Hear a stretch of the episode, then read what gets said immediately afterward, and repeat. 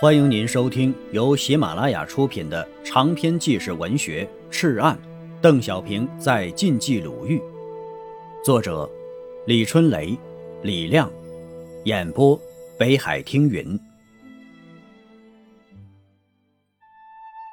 第五章，红五月，第三节，日军紧追不舍，师部深夜转移。杨秀峰、蔡淑藩等人掉了队，掉队的还有邓小平夫人卓琳、刘伯承夫人汪荣华、杨秀峰夫人孙文书。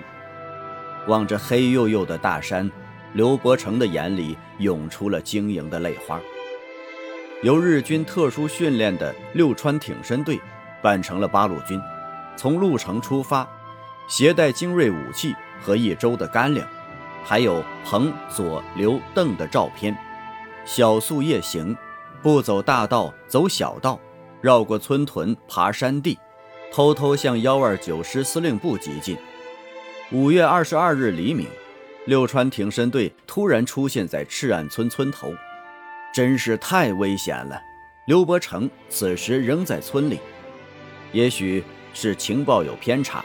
挺身队最先进入的是赤岸村北边的王浦村，他们口称是八路军。村里派人联系，他们要求吃早饭。由于民兵一时没有识别真假，民兵指导员樊四弟便很快组织把米粥和大饼送了过来。饭后啊，这些所谓的八路军要跟民兵往村里走。路上，民兵问道：“你们是管哪部分的？”“新编第六旅。”你们在山上干什么？保护政治部首长。政治部不是早转移了吗？啊啊啊！几问几答，民兵对这些所谓的八路军产生了怀疑。不一会儿啊，这些个八路军在村西头打人、骂人，扬称检查备战，挨家挨户的搜查。樊四弟断定，这些人是敌人的化妆队。便迅速地组织村民转移了。挺身队在王浦村折腾了许久，确认八路军指挥机关已经撤离后，便又气急败坏地向赤岸村奔去。上午十点，他们急匆匆地赶到了赤岸村，看到的也是一个空村子。实际上啊，刘伯承刚刚离开三个小时。如果挺身队不进王浦，直接进入赤岸，真假八路军肯定会有一场激战，以挺身队精良的武器和特殊的计击手段，还有舍身拼命的武士道精神，刘伯承肯定会有一次大的凶险。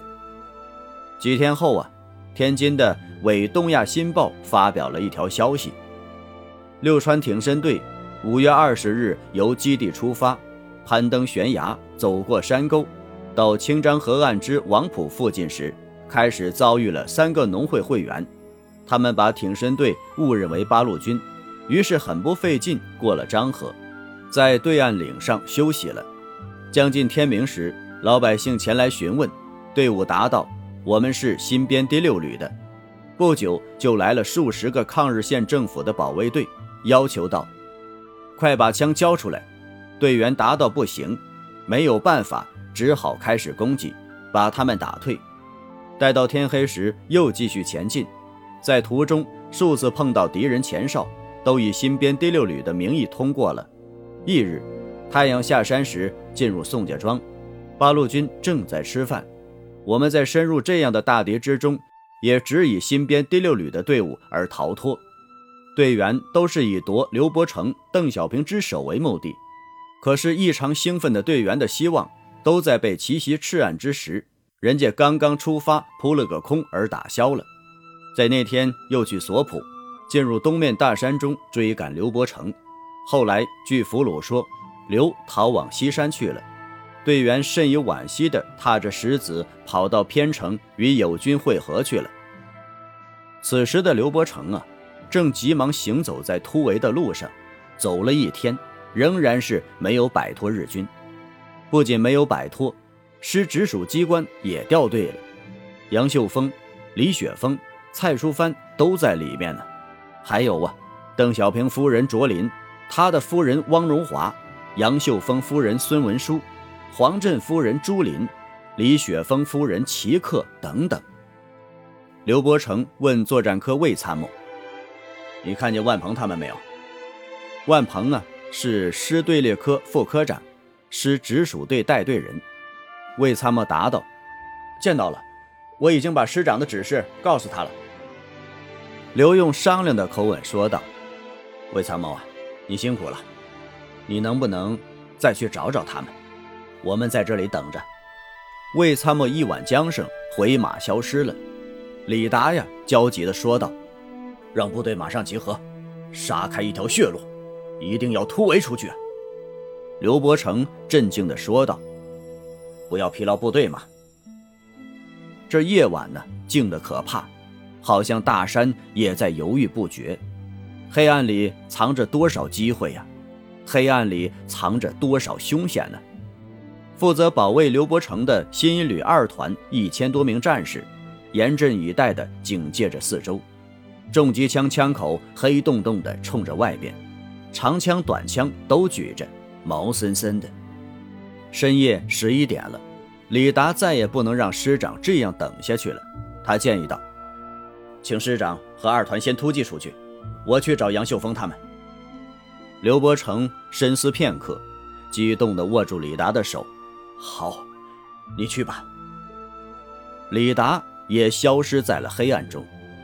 刘伯承问陈浩：“几点了？”“十二点了，四点多钟天明。”“再等他们一个小时。”刘不容置疑地说道。一个小时过去了，刘伯承又说道：“陈浩，你下去把耳朵贴在地面上，听听他们来了没有。”陈浩跑到山下的小路上，紧紧地伏在石头上，使劲地听，毫无动静。